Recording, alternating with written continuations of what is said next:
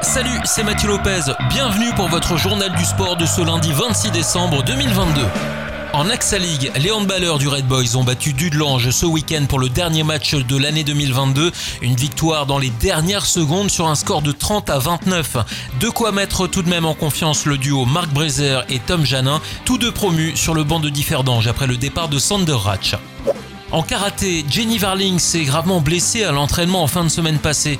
La karatéka luxembourgeoise souffre d'une déchirure des ligaments croisés, une blessure déjà subie en 2018 durant son stage à Hong Kong. Varling a été opérée avec succès dans la semaine, mais la phase de rééducation doit maintenant durer plusieurs mois. Avec ce coup dur à 28 ans, sa saison 2023 paraît compromise pour l'instant. Les footballeurs anglais reprennent du service dès lundi avec la 17e journée de Premier League. Parmi les belles affiches à prévoir, Arsenal reçoit West Ham, City se déplace à Leeds, tandis que le Tottenham du Golioris jouera à Brentford. Manchester United jouera mardi soir contre Nottingham Forest. L'état de santé de Pelé se détériore. Hospitalisé depuis fin novembre à Sao Paulo, la légende brésilienne a passé le réveillon de Noël entouré par ses proches. L'ancien footballeur de 82 ans souffre d'un cancer ainsi que d'une insuffisance rénale et cardiaque.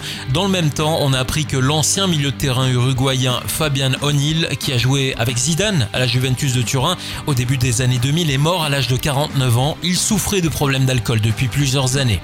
En NBA, la légende du basket Dirk Nowitzki a désormais une statue devant la salle des Mavericks de Dallas.